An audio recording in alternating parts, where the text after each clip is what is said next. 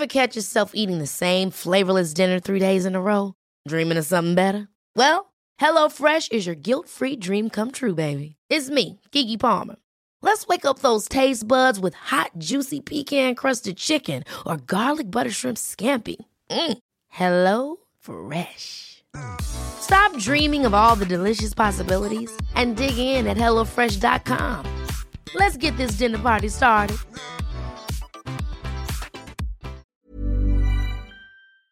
Une création Chiquito Productions. Cet épisode est présenté par Florence Grisi, coécrit avec Leila Mokedem et réalisé par Loïc de Oliveira. Simone de Beauvoir écrivait On ne naît pas femme, on le devient. Elles sont influentes, puissantes, passionnées ou encore ambitieuses. Leur réussite, elles ne la doivent qu'à elles-mêmes. Mes invités se livrent sur leurs choix, leurs succès, les obstacles aussi parfois. Leurs points communs, elles ont toutes un parcours inspirant. À travers leurs histoires, c'est une voix pour les générations futures. Je suis Florence Grisi, bienvenue dans Femmes d'avenir.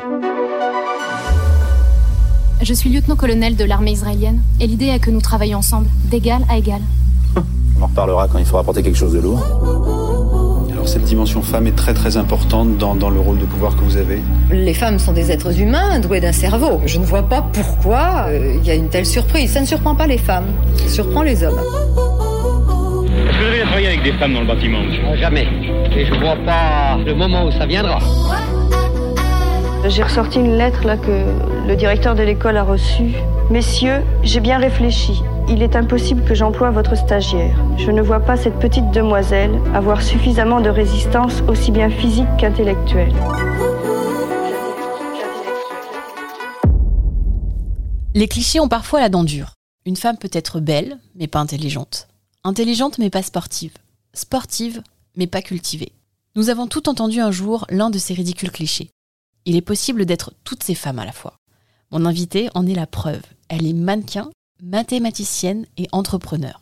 J'accueille Céline Delogère dans Femmes d'avenir. Bonjour Céline. Bonjour Florence. Nous commençons euh, ce podcast euh, toujours avec une citation. J'en ai choisi une d'Audrey Hepburn. Rien n'est impossible, le mot lui-même dit je suis possible. Que t'inspire-t-elle? Alors effectivement, c'est très inspirant comme, comme phrase. Je dois dire que je suis toujours euh, partisane de, de, me dire que j'ai pas envie de me fixer de limites et que justement, euh, le moment où on pense que quelque chose euh, est impossible, c'est vraiment euh, le moment à éviter. Et euh, ce que j'ai vraiment envie à, à chaque fois, c'est de, de, réinventer euh, le possible et de se fixer des objectifs que certaines personnes vont dire qu'il est impossible, mais en fait prouver que justement c'est possible et ça correspond exactement à, à ce que j'essaye de faire et ce que j'ai fait jusqu'à maintenant. Céline, on va parler un petit peu de ton enfance. Quelle petite fille étais-tu? J'étais une fille jusqu'à jusqu'à un certain âge très très sage et, euh, et, très sérieuse on va dire. Mais je réfléchissais vraiment beaucoup, donc j'étais euh, très timide et très introvertie jusqu'à jusqu'à un certain âge, mais toujours avec cette vision de euh, plus tard je ferai ce que je veux. Donc toujours cette forte volonté mais très ancrée en moi-même petit à petit euh, j'ai décidé de, de, faire mes propres choix et d'avancer et de pas me fixer de, de limites et euh, de montrer à tout le monde que l'impossible est possible. Des petites. Des petites ouais donc avec euh, voilà une forte volonté je dirais en, en moi. Et est-ce que tu avais déjà cette passion pour les mathématiques? La passion pour les mathématiques c'est venu assez tôt. Alors en fait j'ai surtout accroché avec la géométrie. J'adorais tout ce qui était donc les rosaces, les, les triangles, les formes. Et, euh, et donc j'avais ah oui. une passion euh, dès toute petite pour ça. Et euh, petit à petit, ça s'est transformé en, un, en, une passion pour les mathématiques. Je vais faire appel à tes souvenirs avec cet extrait. Attaquons l'exercice pour défaire les uns. M'ont-ils donné leur fils? Est-ce que tu te souviens, c'est c'est un Mulan. oui, exactement. Et je me souviens très bien euh, de ce dessin animé de Mulan. En, en préparant euh, l'interview, tu m'as dit que c'était un, un, de tes dessins animés euh, favoris et surtout que Mulan euh, faisait partie de, de tes héroïnes d'enfance. Pourquoi, euh, pourquoi t'avais choisi Mulan? Alors en fait j'ai choisi Mulan parce que pour moi ça représente vraiment la, la force et le courage euh, d'une fille. Donc ça m'a tout de suite euh, touchée et, euh, et j'ai tout de suite voulu lui ressembler. En fait, aussi euh, cette idée que Milan se coupe les cheveux et décide de partir comme ça, je trouve ça très fort et ça m'a tout de suite inspiré. Un peu en mode guerrière. Exactement. et alors, à l'époque de, de, de, de l'enfance, de ton adolescence, est-ce que tu avais des rêves, des ambitions déjà? Quand j'étais vraiment petite, euh, donc en maternelle et primaire, je sais que j'avais l'ambition très forte de faire ce que je veux. Faire ce que tu voulais. Mais Ça, je ne savais sûr, pas mais tu savais pas encore, encore la voie que tu avais envie de prendre. Non, je ne savais pas encore la voie que j'avais envie de prendre, mais j'avais vraiment voilà, cette idée que plus tard, je ferais ce que je veux. Sinon, je voulais aussi être cow-boy. Cowboy. Ah oui. Il y avait quand même un petit cliché sur les chevaux. euh, J'aimais bien les chevaux et du coup, mais je voulais pas être dans le cliché euh, de, de la fille qui veut euh, donc euh, trop aimer les chevaux et tout, mais plutôt le cliché cheval guerrier, quoi. En préparant ce podcast, je t'ai demandé de me donner un titre ou un extrait musical qui te fait vibrer et tu as choisi cette œuvre.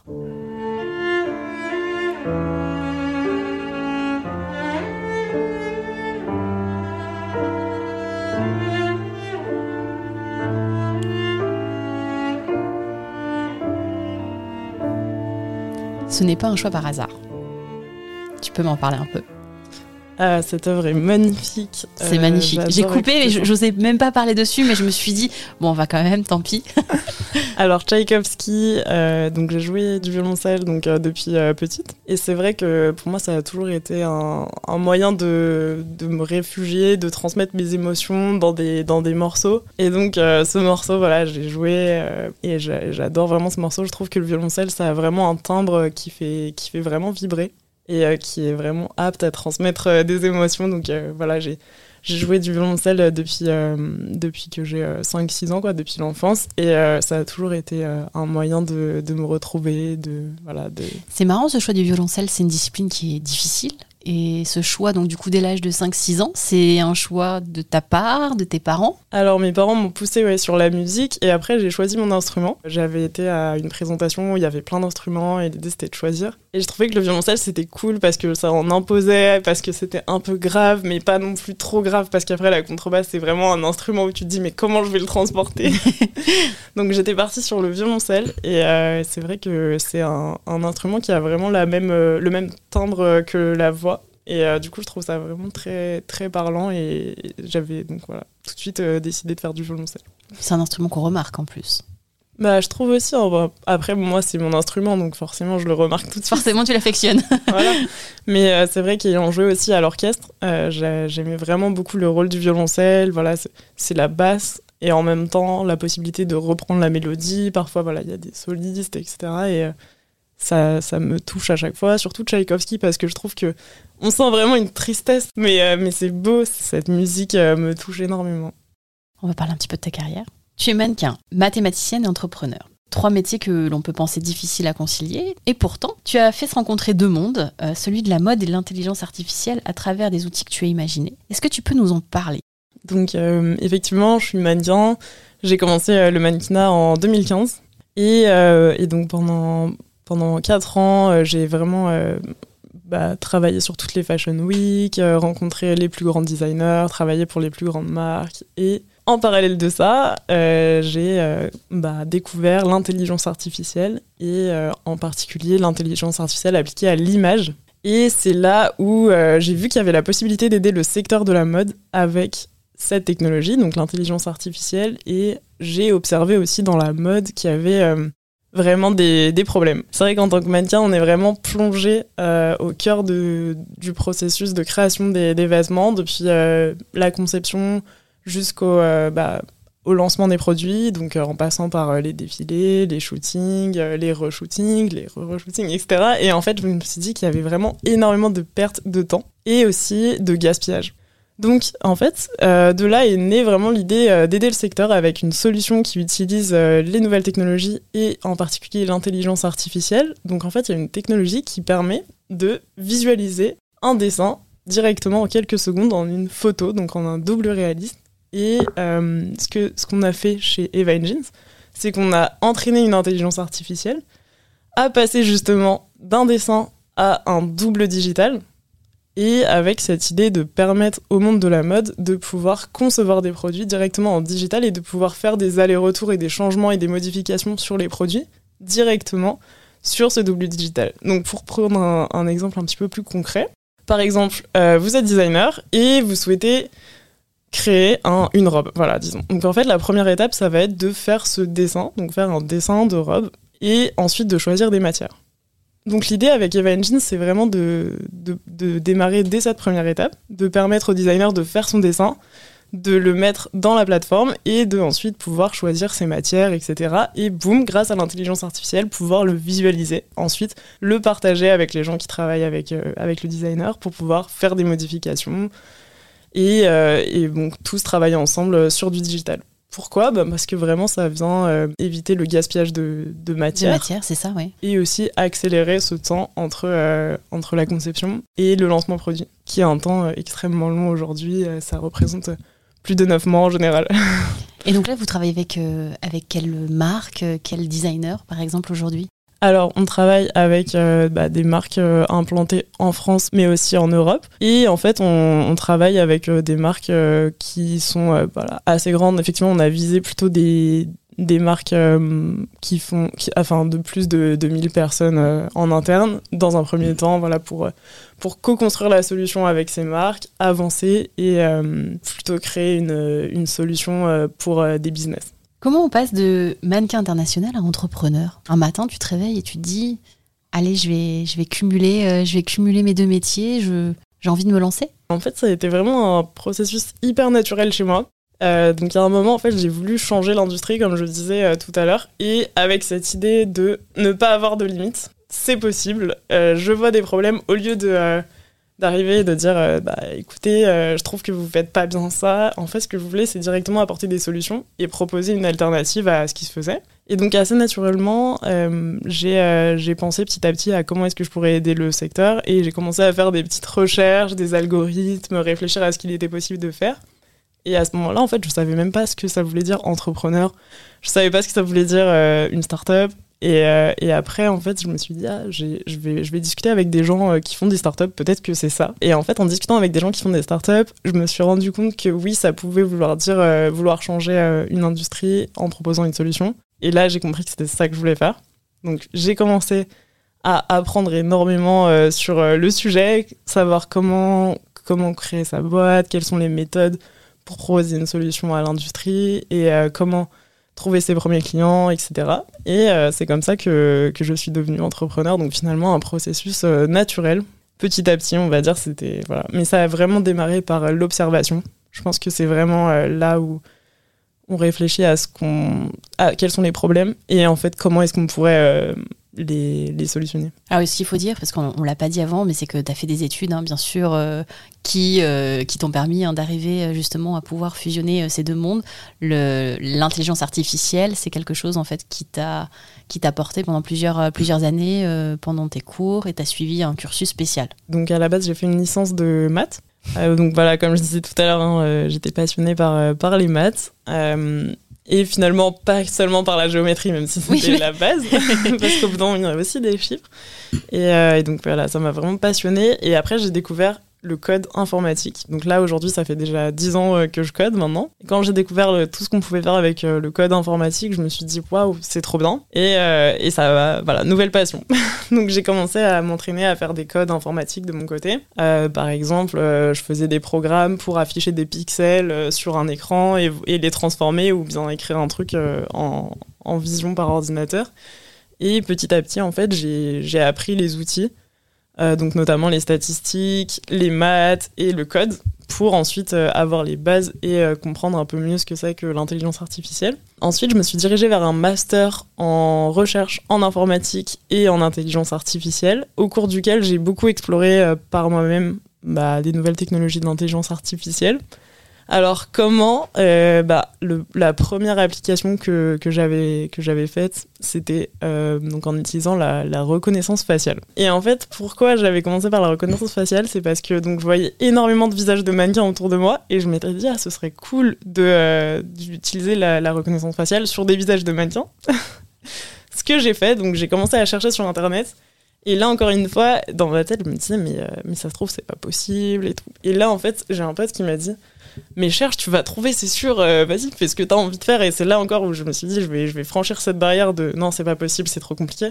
Je le fais. Et euh, effectivement, j'ai trouvé un papier de recherche publié par euh, Facebook sur la reconnaissance faciale que j'ai lu et que j'ai compris. Effectivement, c'est pas si simple, mais en fait, c'est accessible. Et dès que tu cherches sur Internet, tu peux trouver assez rapidement voilà, un papier sur la reconnaissance faciale qui t'explique comment ça fonctionne. Et on peut trouver des codes open source qui utilisent la reconnaissance faciale. Donc c'est ce que j'ai fait. J'ai pris donc euh, des visages de mannequins et je me suis dit tiens euh, c'est parti, euh, je vais commencer à appliquer la reconnaissance faciale sur les visages de mannequins et ça marchait et tout. Donc petite, petite première expérience. Et après en fait tous mes projets de cours c'était vraiment basé sur un mix entre la mode et l'intelligence artificielle. Et mes profs ils avaient jamais vu ça. Ils disaient mais qu'est-ce que tu fais? Bon, ça a l'air cool. C'était plutôt d'habitude des applications à la santé ou autres. Et euh, du coup, je sortais un petit peu euh, du schéma classique, mais c'était intéressant et c'est ce qui m'a passionné pour, euh, pour lire des papiers de recherche, tester. Et, voilà. Et en fait, j'ai fait deux stages.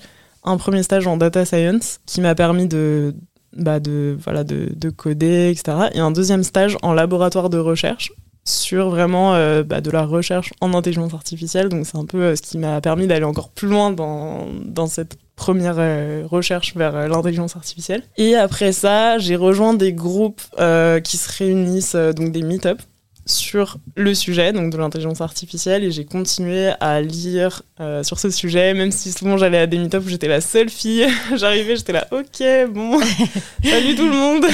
C'est pas un sujet encore qui est euh, très ouvert euh, aux femmes, ou en tout cas il y a peu de femmes dans ce milieu? Bah au début en tout cas oui. Depuis je suis retournée au meet-up et il y a maintenant plus de femmes. Je suis plus toute seule déjà. C'est un premier pas. Voilà. Et en fait il y a quand même pas mal de femmes qui sont euh, sur le sujet deep learning, mais euh, enfin plus que sur d'autres sujets de la tech. Mais bon il y en a, on est quand même pas beaucoup non plus. Là aussi c'était un peu un passage d'arriver dans ces meet-up et de me dire euh, bah au début en fait je me suis dit ouais ils ont l'air tous très intelligents et tout et en fait petit à petit je me suis rendu compte que non en fait j'avais tous les outils pour le faire et que j'avais ma place dans le meet-up, même si j'étais la seule femme. J'ai continué à explorer sur, sur le sujet de l'intelligence artificielle et à me rendre compte que bah, je pouvais euh, explorer ce sujet et que c'était mon C'était la sujet. voie à suivre. Voilà. Alors en t'écoutant, on a l'impression que du coup, tu n'as pas de limite, pas de difficulté. Est-ce que tu as rencontré des épreuves euh, qui ont été difficiles à surmonter? Je dirais que euh, tous les jours, euh, j'ai des épreuves. En fait, justement, le, le, le métier d'entrepreneur, c'est vraiment tout le temps. Euh, mais je pense que tu le sais aussi, en fait, tout le temps, il y a de l'imprévu, tout le temps, il y a euh, des, des choses qui se passent. euh, on aurait aimé que ça se passe différemment. Tout le temps, on va avoir des personnes qui vont nous challenger, que ce soit des gens avec qui on travaille ou bien des personnes pour qui on travaille, des clients, des investisseurs. Donc oui, il y a eu toujours des épreuves euh, que j'ai dû surmonter, mais je pense justement que c'est ce qui nous rend plus forts. Et en fait, là où justement j'ai vraiment appris à dépasser un peu euh, des limites et à surmonter des épreuves, c'est vraiment dans le mannequinat. Avant même l'entrepreneuriat, parce que euh, bah, j'avais toujours des journées à rallonge et en fait à la fin de la journée te dire ok en fait je pense que j'ai fini et finalement t'as pas fini, tu dois encore aller à un autre endroit, refaire un essayage et tout et te dire ok j'ai pas de limite, j'y vais quand même. Et après tu vois des fois t'arrives et en fait tu te prends des réflexions genre ah non t'es pas bien en fait euh, rentre chez toi et tout pour le job. Ah oui. Donc ça c'est vraiment des épreuves que je pense que j'ai vraiment appris à surmonter dans le mannequinat. Et après euh, bah, j'ai appris que voilà même si parfois il y a des gens qui vont qui vont te dire non qui vont te dire euh, c'est pas ce qu'on recherche et tout quand même aie confiance en toi et enfin j'ai appris à quand même avoir, confiance en moi et à essayer de dépasser ça. Et en fait c'est vraiment euh, je dirais quelque chose tous les jours que je retrouve. Donc je me dis tous les jours bah, je dépasse les, les épreuves que, que je peux avoir Dirais-tu qu'il y a un moment clé dans ton parcours, un événement qui a marqué ta carrière? Oui, euh, effectivement, je pense donc euh, la Fashion Week de New York 2017, euh, donc Fall Winter. En fait, j'étais à New York. C'était la première fois de ma vie que j'étais à New York hein, depuis trois semaines. J'étais là-bas, il faisait super froid. J'avais eu des tonnes de casting euh, pour la Fashion Week et en fait, je ne savais pas à ce moment-là ce que ce que je venais faire. J'étais en savais train de pas me pourquoi dire. tu venais défiler ou si t'allais défiler Voilà, je savais pas si j'allais défiler. J'étais en train de me dire, mais pourquoi ils m'ont fait venir si loin dans cette ville? Finalement, j'aurais dû rester chez moi, etc. Et là, en fait, euh, j'ai été euh, castée pour ouvrir le défilé de Victoria Beckham. Donc euh, j'étais au bord euh, de me dire ah j'aurais pas dû être là et tout. Et en fait changement de situation. Donc j'ai ouvert le défilé de Victoria Beckham et là je dois dire que ça a été vraiment marquant parce que déjà tout le monde dans le monde de la mode a vu ma tête. Donc euh, juste après j'avais l'impression que tout le monde me connaissait et en plus j'avais vraiment l'impression que Victoria Beckham et l'équipe me faisaient vraiment confiance, me disaient ok c'est bon c'est toi qu'on a choisi pour ouvrir le défilé. J'ai vraiment eu l'impression que ça y est j'avais j'avais prouvé que c'était possible de faire des maths et d'être dans les tops de, euh, de, la saison.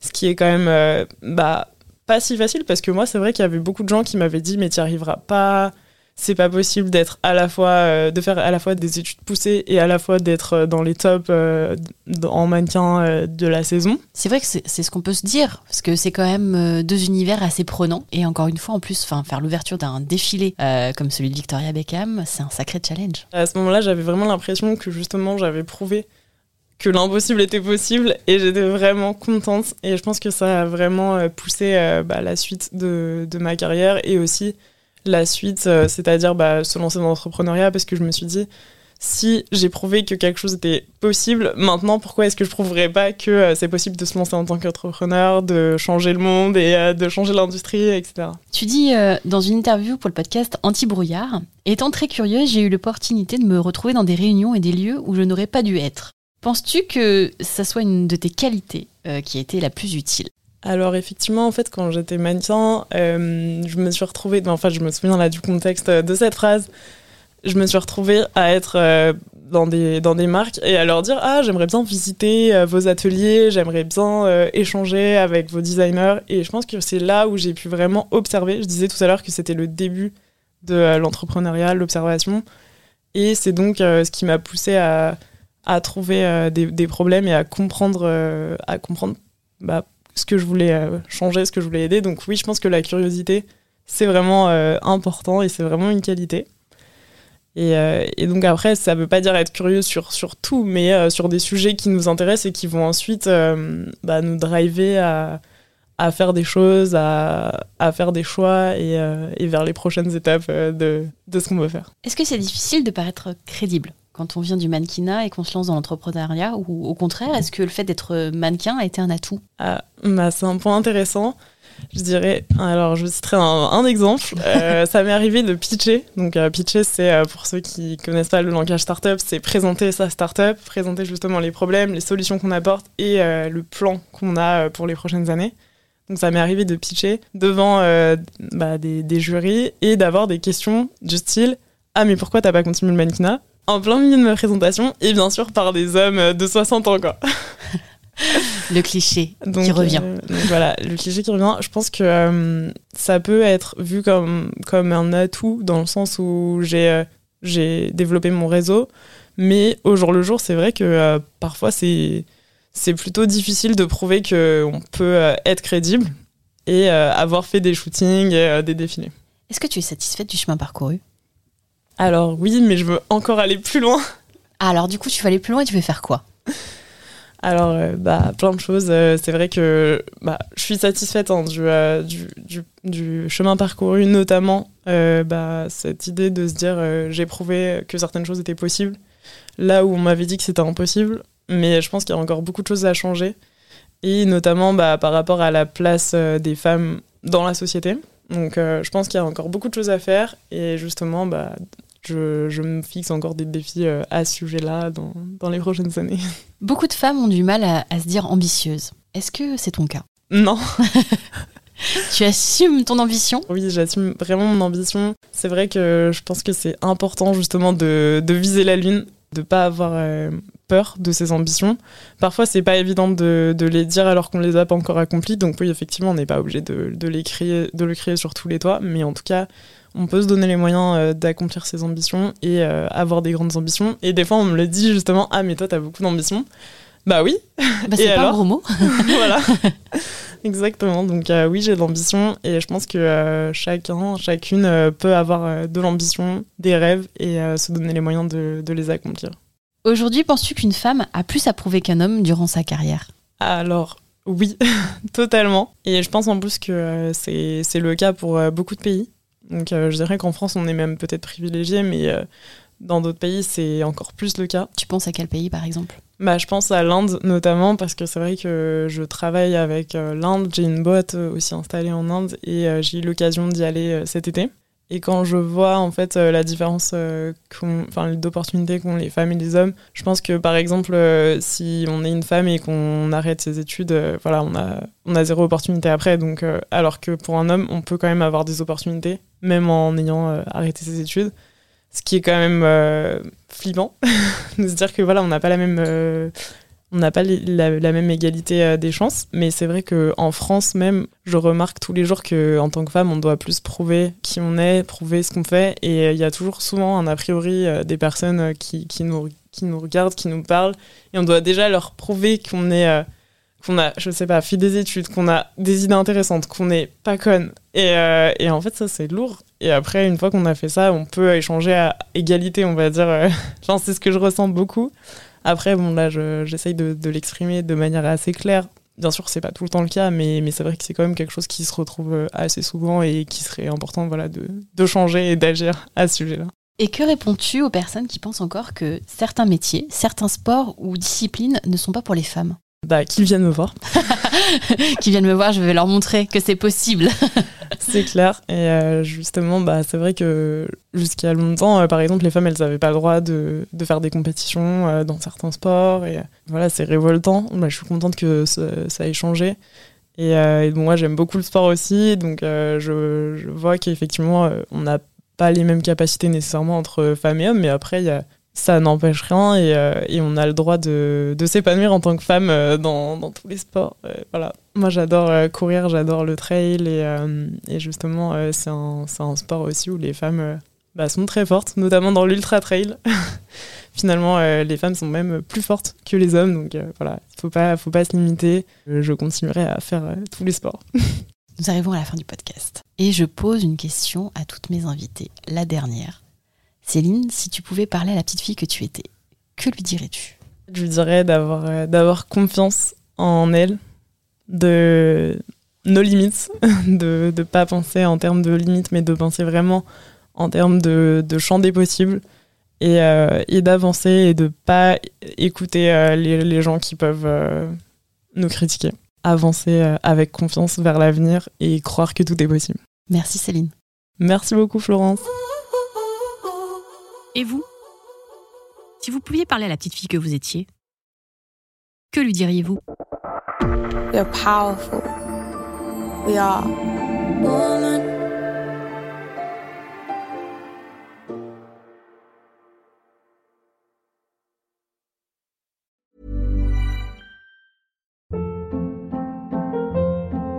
Hold up. What was that? Boring. No flavor. That was as bad as those leftovers you ate all week. Kiki Palmer here, and it's time to say hello to something fresh and guilt-free. Hello Fresh. Jazz up dinner with pecan-crusted chicken or garlic butter shrimp scampi. Now that's music to my mouth. Hello Fresh. Let's get this dinner party started. Discover all the delicious possibilities at hellofresh.com.